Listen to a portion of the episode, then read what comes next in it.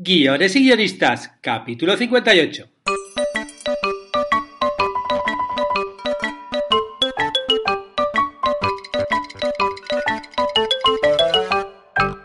Buenas tardes a todos, bienvenidos a Guiones y guionistas, el podcast con el que todos podemos aprender a hacer guiones. Cada semana salimos al aire con dos programas en los que vemos un nuevo elemento, técnica o herramienta para que sepáis más del aventurero mundo de los guionistas y el osado arte de los guiones. Continuamos con las clases de la plataforma Guiones y Guionistas. Hoy los que estáis suscritos podéis disfrutar de una nueva clase del curso de desarrollo de personajes en la que vamos a hacer ejercicios con un cronómetro. Os voy a poner al límite para que saquéis el máximo de vuestros personajes. Va a ser una clase muy, muy, muy productiva, ya veréis, que luego podréis repetir todas las veces que queráis, en todos los proyectos de aquí en adelante. Y a los que todavía os estáis pensando en apuntaros, os recuerdo que va a haber un sorteo navideño. Todos los que se suscriban a la plataforma entre los días 11 y 25 de diciembre entran en el sorteo de un año entero de suscripción, 12 cuotas. Estas navidades regalaos a vosotros mismos la suscripción de un mes o bueno, también podéis pedir que os la regale alguien. Como, oye, cariño, regálame la suscripción de guiones y yo te hago un guion de corto que vas a flipar. Yo a cambio os regalaré a uno de vosotros la suscripción del año entero. O sea, aprovechad que os queda una semanita hasta el día 25 y daos ese regalo porque os lo merecéis sobre todo, eh, también es un impulso para lanzarse a escribir, ¿no? Porque las clases van clase a clase, te va diciendo qué es lo que tienes que ir haciendo desde la idea hasta, hasta el guion final, ¿no? En, la clase de cortometraje, por ejemplo. Hoy vamos a comenzar una nueva sección en guiones y guionistas en la que analizaremos los libros más relevantes e interesantes para guionistas. Libros escritos la mayoría de las veces por guionistas que nos explican más sobre este oficio. Y vamos a comenzar con un libro que comenzó como un blog pero que tras su publicación en la editorial Alba se ha convertido en el libro referencia en español sobre el tema. Me refiero a Chan Chan Chan, Objetivo, Writer's Room, las aventuras de dos guionistas españoles en Hollywood. El título la verdad es que es bastante bueno. Por un lado nos habla del objetivo de los autores y la obra, o sea, entrar en la Writer's Room de una serie de Hollywood, y por otro lado, el tono de la obra, pues el subtítulo Las aventuras de dos guionistas españoles en Hollywood nos remite a uno de los libros clásicos escritos por un guionista que, bueno, capaz que algún día lo, lo, analizo aquí. Me refiero a Las aventuras de un guionista en Hollywood, la obra autobiográfica de William Goldman, el guionista de La Princesa Prometida, que bueno, además de eso ganó dos Oscars por Dos hombres y un destino y todos los hombres del presidente, Canelita Fina. Es una obra muy entretenida a leer, la verdad, muy ilustrativa de lo que, de lo que significa ser un guionista en la beca del cine y ahí es donde soltó la, clásica frase que, mucha gente repite, que es nadie sabe nada, ¿no? Como diciendo, en el mundo de Hollywood todo el mundo habla, pero luego en el fondo nadie sabe que dónde, dónde puedes conseguir el éxito y dónde no y uno de los muchos aciertos de Objetivo Writers Room es mantener el tono de los, que los autores Teresa de Rosendo y Josep Gatell le dieron a su blog, que es un tono basado en el storytelling de la aventura que ellos vivieron en su viaje a Hollywood en su intento por contactar con guionistas, ¿no? Y para preguntarles sobre su oficio e intentar como fuese colar, colarse en una Writers Room. Ellos querían vivir desde el corazón de una serie el nacimiento, desarrollo, redacción y reescritura de sus capítulos. Y ese tono de aventura imprevisible que no sabes muy bien hacia dónde te va llevando, que además tiene muchos cliffhangers donde te avisan, esto lo voy a tal, pero lo contaré en el capítulo tal, luego esto ya aquí conocimos a no sé quién, pero luego lo vimos en el capítulo no sé cuántos. Bueno, pues todo esto te, mantiene durante todo el relato intrigado, además de toda la información que te está contando de todo lo que van consiguiendo poco a poco. ¿No? La verdad es, que es un libro muy entretenido de leer y es un gran acierto contarlo eh, medio novelado toda, toda esa aventura de, Teresa y Josep.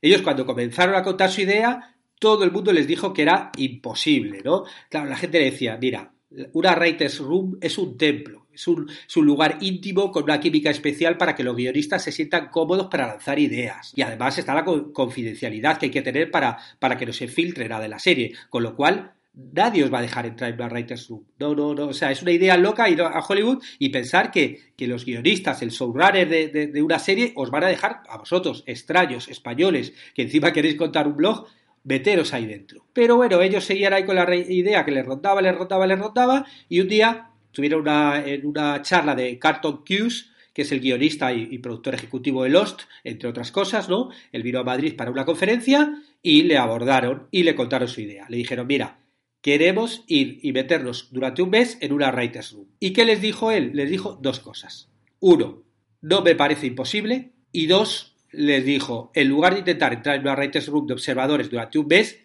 que intentaran entrar un solo día y después volver un día más y luego otro, ¿no? Que es un, está bien, ¿no? Como proyecto, id poco a poco, nada, porque claro, llegas a un subrunner y le dices, mira, me voy a meter ahí un mes y te va a mandar un poquito por allí, ¿no? Sin embargo, si le dices ir un día a ver, bueno, a lo mejor lo consigues y luego ya, dependiendo de la relación que tenga, bueno, pues irás ampliando un poco tu, proyecto. Y eso, esas palabras, bueno, pues animaron a, a Teresa y Josep y tres años después, en el año 2013, se compraron un billete de avión a Hollywood con un objetivo claro, entrar a una Writers Room. En el libro relatan su aventura por tierras americanas y yo os la resumo en este podcast. Ellos, además de contar su llegada a Los Ángeles, al aeropuerto y todo esto, pasan ya directamente a la primera entrevista que tuvieron, que era con Luisa Leschin. Es una entrevista que consiguieron gracias a un contacto a través de la WGA, que es el Sindicato de Guionistas Americanos. Ellos obviamente hicieron muy bien sus deberes y, hicieron todos los contactos que pudieron antes de ir allí, antes de ir a, Hollywood. Y bueno, aquí consiguieron hablar. E, esta guionista es una guionista que, ha trabajado en series como Austin Anali, Todo el mundo odia a Chris, George López, y se ha especializado como guionista en las sitcoms multicámara que bueno, ahí el proceso de guion es un poco locura porque es un bucle semanal en el que, en el, que el mismo capítulo se escribe y reescribe una y otra vez hasta, hasta, alta, hasta altas horas de la madrugada, ¿no? incluso justo hasta antes de empezar, de empezar la, grabación. Luisa les contó la importancia de hacer un buen casting de guionistas, ¿no? que, que, que de eso va a depender después que la Writers Room funcione o no. Ella dice que es importante encontrar un equilibrio entre gente buena con los chistes y otros especialistas en estructura o historia. Estamos hablando de, de sitcom, ¿no? Y claro, para, eso, eh, en una Writers Room lo, que sirve es que haya gente con distintos perfiles, para que cada uno aporte lo, de lo que mejor es, es capaz. Y bueno, Luisa les habló de una figura que aparece a lo largo de todo el libro muchas veces, que es el showrunner. El showrunner es el máximo responsable en una serie de televisión y está a cargo de toda la producción, desde contratar el equipo técnico hasta dar el visto bueno al montaje, pasando por la elaboración del presupuesto, la relación con la cadena, el casting y absolutamente cualquier cosa que ocurra en la serie. Y además es siempre un o una guionista, ¿no? que es una de las cosas que lo diferencia con, otros, con otras industrias, sobre todo con la, con la española, que es, bueno, un poco la que, la que yo conozco más. Existen muchas categorías profesionales de guionistas que bueno, ya veremos en el libro más, más adelante, pero vamos, os leo así rápido. Staff Writer, que es un poco la más baja, Story Editor, Executive Story Editor, Co-Producer, Producer, Supervising Producer, Co-Executive Producer y Executive Producer. Todos estos, con estos nombres tan raros, son guionistas. Luego también está el showrunner por encima de todos y luego hay dos, personajes más, dos, categorías más que no son guionistas pero que están ahí muy, muy cerquita. Y el showrunner es quien decide si quiere contar con escritores más experimentados con un número mayor de noveles o con alguno en concreto cuyo trabajo le haya gustado, sea cual sea su, sucategoría categoría profesional. Ahí siempre es el, el showrunner el que decide. Los otros dos eh, categorías que os decía son el script coordination, perdón mi inglés, pero bueno, es lo que hay, lo siento. Mis años de, educación en España de inglés, en mi época es a, donde llegué. Bueno, el caso es que están los script coordinator y el writer's assistant que son los encargados de recopilar y organizar toda la información que se genera en la sala y distribuirla luego a los guionistas y a otros miembros del equipo. Le preguntaron un poquito cuál era el calendario una vez que se contrata el equipo a, la hora de hacer una serie. Y Luisa les contó que, bueno, cuando arranca una temporada se invierten unas ocho semanas en diseñar todo el arco de los personajes y lo que sucederá en cada capítulo. Esta fase es la preproducción y la verdad es que de esta etapa luego depende el rumbo de toda la serie, ¿no? Si no queda bien establecida en esta etapa toda la serie, la temporada luego puede ser un caos. Durante esta fase eh, normalmente se les puede pedir a los guionistas que acudan a, las reuniones con un número de ideas ya pensadas para posibles trabas. Ideas cortas, ¿no? De, un par de líneas y una vez que llegan allí tienen que defender cada idea, cada pitch y bueno, pues eh, las, ideas que triunfan son las que, se van quedando. Y al final, estas ocho semanas, lo ideal sería tener las tramas de todos los capítulos y posiblemente dos o tres episodios ya escritos. Recuerdo que estamos hablando de una sitcom. Después eh, pasamos a la fase de la escaleta de cada capítulo, que la construye eh, que, la construye la Writers Room todo el equipo, definiendo las escenas y ordenándolas en la pizarra. Aquí incluso hay veces que el showrunner no está, pero bueno, todo se va apuntando, todo se va apuntando y luego él va a supervisar todo. Una vez construida la escaleta, el capítulo se asigna a uno o dos de los guionistas que son los que la van a, los, que la van a escribir.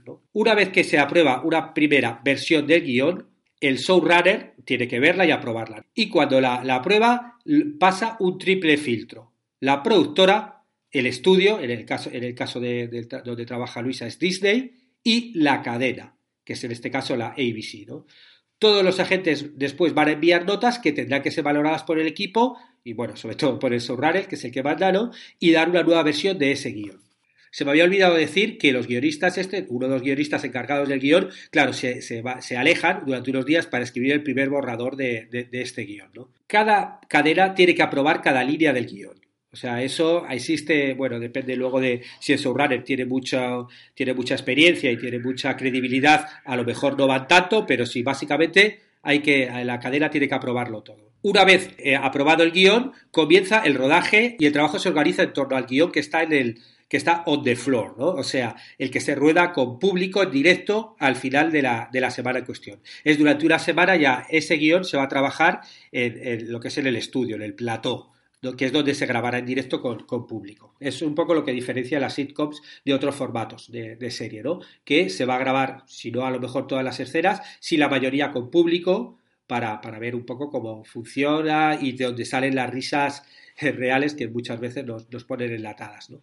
El trabajo en esa semana de, guion o de flor eh, funciona así. El viernes por la mañana sucede la table, table read, que, es donde, que es donde se juntan todos, el estudio, la cadena, los actores, el equipo técnico y todos los guionistas. El guion se lee en voz alta y se analiza cada línea. Este chiste funciona, aquí la gente no se ha reído, después se vuelve a la oficina y se reescribe el guion en función de lo que haya salido en la reunión y que incluso esta escritura se puede perfectamente alargar durante todo el fin de semana. Si esto parece que es una semana de siete días, ¿no? cuando llega on the floor. El lunes se ensaya la nueva versión con los actores. Este es un ensayo más, relajado, ¿no? Sin los productores y, bueno, con los guionistas que hayan escrito ese capítulo, que son los que están encargados. Y en esa fase, bueno, se permite a los actores incluso aportar algún chiste, algún diálogo o algún remate. Después hay que hacer una nueva versión de este guion y nueva ronda de notas. Los ensayos continúan y el miércoles la cadena acude de nuevo al plató para un run through, un ensayo general. Y ahí están todos los guionistas presentes. Si no va bien, esa noche será muy larga para ellos. Todos los problemas, tanto si son de chistes como de estructura, bueno, pues tendrán que solucionarse para, para la versión del, día, del día siguiente. Claro, aquí hay veces que al ser paso a paso, en las reescrituras hay algunos chistes que pierden frescura y como que, que volver a escribirlo, pero ya te has aburrido y bueno, este sistema de hacerlo paso a paso es un poco a veces su, el problema que tiene. El jueves es el día de rodaje con público. ¿No? El día en que todo el trabajo de toda la semana se hace con público y, están todos los guionistas ahí ah, escribiendo y reescribiendo durante toda la grabación, ¿no? Si de repente hay algún problema, tienen que solucionarlo ahí. O sea, es, es alucinante. Os estoy resumiendo, obviamente, la, la entrevista con, la entrevista con Luisa. Después Teresa y, y Josep eh, siguen con su, aventura, visitan los estudios de, Sony y se encuentran chat, chat, chat con Nelson Soler, otro guionista con el del que tuvieron también mucha, información. Si antes hemos visto que Luisa era guionista de sitcom, él es guionista de lo que se conoce como One Hour Drama, ¿no? como las típicos dramas, series de una hora. Y también dieron con él gracias al sindicato de guionistas le preguntaron también cuáles eran las fases de, one, de, one hour drama, que para ver un poquito también cómo se diferenciaban entre las distintas fases de, una sitcom. Nelson les contó que la primera fase es lo que se llama, lo que conocen como Breaking the Story, y le llaman como Blue Sky Days o Días de Cielo Azul. ¿Por qué le llaman así? Bueno, porque el equipo se dedica básicamente a pensar e imaginar tramas a menudo con, ese gesto de pensar cómo es elevar los ojos al cielo. Por eso, de ahí el nombre, ¿no? Y el objetivo de esta fase es encontrar y definir la premisa global de cada episodio. Luego el, proceso se lleva a cabo dentro de la Writers Room y se procura que estén presentes todos los guionistas. Según Nelson, la, clave de esta fase es pensar en los personajes.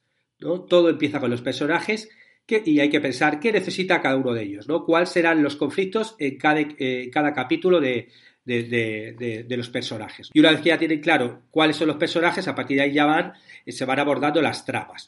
Una vez que se tienen todas las tramas, se mezclan y se ve cómo van empastando y se determina cuál es la premisa del episodio, el de qué va cada capítulo. Esto es importante, ¿no? Porque aunque sean aunque sean series eh, seriales, ¿no? cuya trama va avanzando a lo largo de toda, de toda la serie, hay que ver un poquito cuál es la premisa de cada capítulo en concreto.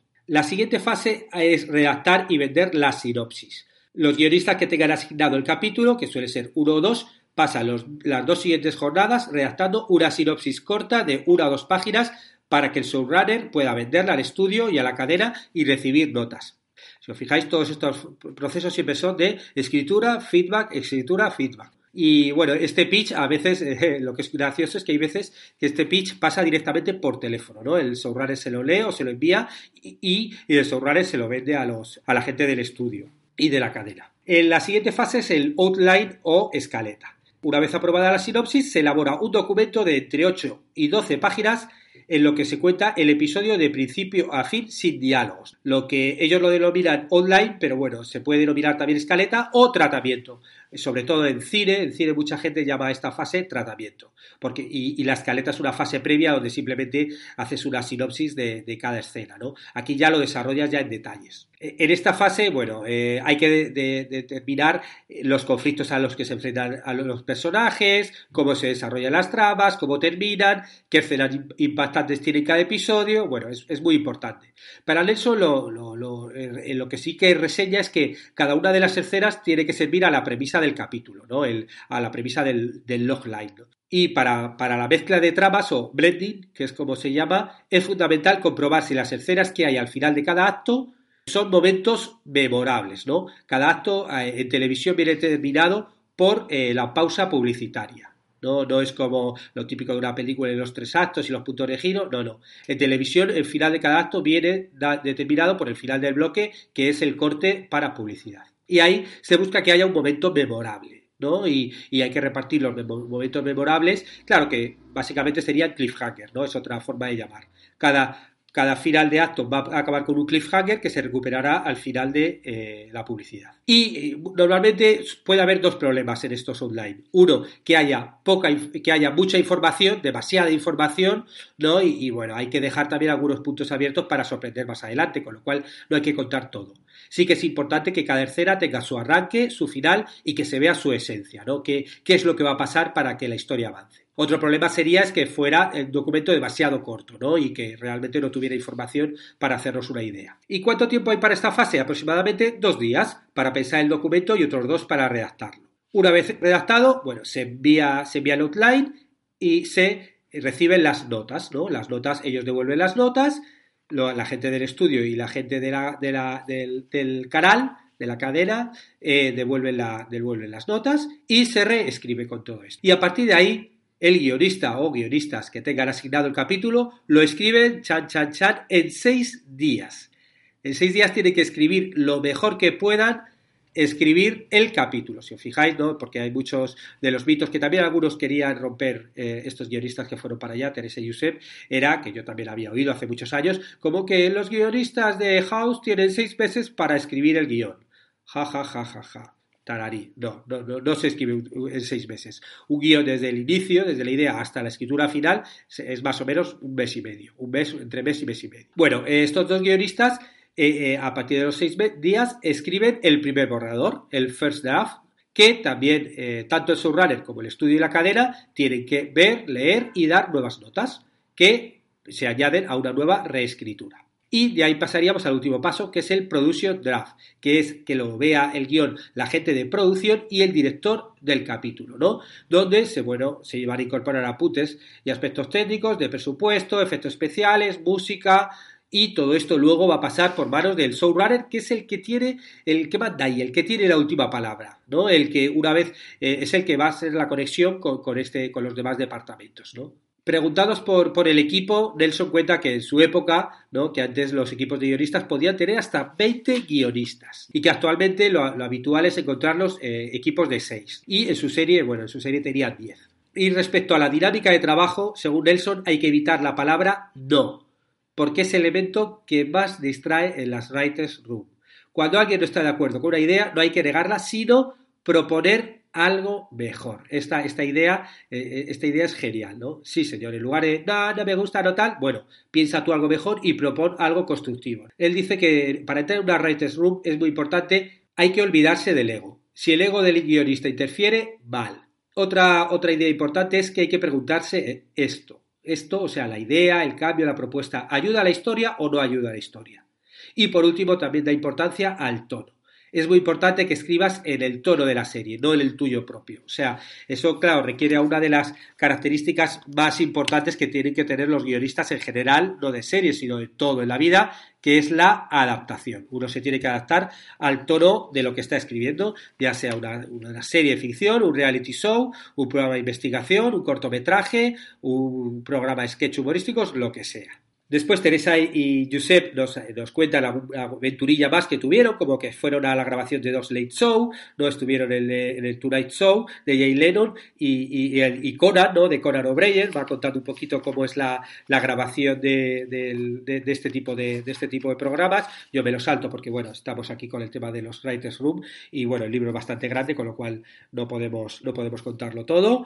Y hacer un capítulo dedicado a la jerarquía hierarchy, ¿no? Se llama, ¿no? La jerarquía de, de, todos los, el escalafón de guionistas que os contaba antes y hablar un poquito más sobre qué es lo que diferencia a, este, este, a, este, tipo de guionistas, que básicamente se resumen dos cosas, sueldo y experiencia. Pues los guionistas, cuanto más estén en, lo alto del escalafón de esta jerarquía, obviamente necesitan más experiencia y tendrán más sueldo a cambio. En, la parte de la pirámide, en la parte de arriba de, esta pirámide está el showrunner, que ya hemos hablado un poquito de él, que es el máximo responsable de toda la producción y que, bueno, también suele ser el creador y quien dirige las writers room. Ah, últimamente se está dando otro tipo de showrunner que son creadores que crean la serie, pero a lo mejor no tienen, no tienen mucha experiencia dentro del mundo televisivo. Y entonces, bueno, tanto el estudio como, como el canal lo que hacen es asignarle otro showrunner que tenga mucha experiencia en televisión para que juntos creen, la serie y, sobre todo dirijan la serie, ¿no?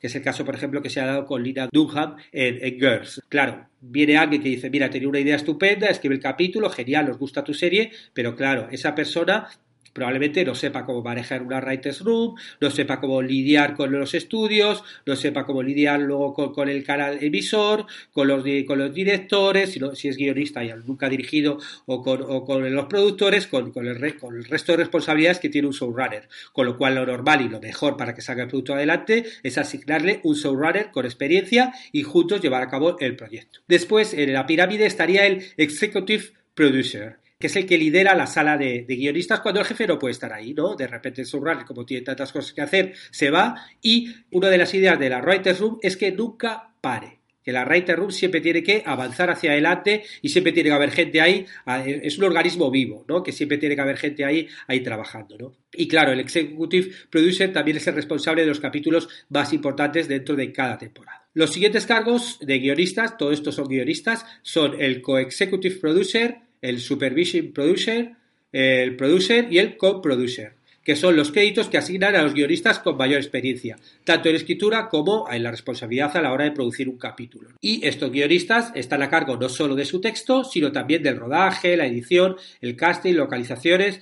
Bueno, son guionistas que cada uno dentro de su jerarquía tiene, tiene su importancia. Eh, después estarían los Executive Story Editor y, los, el Story Editor, que es un paso intermedio entre el guionista raso y los rasgos de mayor responsabilidad. Además de estar en la Writers Room, aportar ideas eh, y escriben el capítulo que les toque. Y se pueden encargar de, editar guiones de otros compañeros o documentos tales como sinopsis, mapas, tramas y redactar y coordinar las notas del estudio y la Lo siguiente sería el staff writer, que es el guionista raso, que al igual que los que los dichos anteriormente, escribe y propone ideas, está en la writer's room y adquiere cierta responsabilidad en la producción del capítulo, aunque en un escalafón más bajo de, de la pirámide. Cobran un sueldo fijo semanales, firmen o no firmen el episodio concreto y luego dependerá de las semanas en las que estén contratados, que pueden ser 6, 10, 20 o 40, ¿no? dependiendo, dependiendo de las series. Después estarían los script Coordinator y, el Writer's Assistant, que son, ellos no son considerados guionistas, sino que se encargan de apoyar y coordinar al equipo de guion. No, no en la escritura de, guiones que ellos no escriben, sino bueno, ellos son los que toman un poquito los. Bueno, de estos hablaremos más tarde. También existen los guionistas freelance, porque por convenio en Estados Unidos, cuando una serie supera los 13 episodios, se debe cargar un cupo a guionistas freelance, que son guionistas que no están contratados por el estudio ni forman parte del equipo.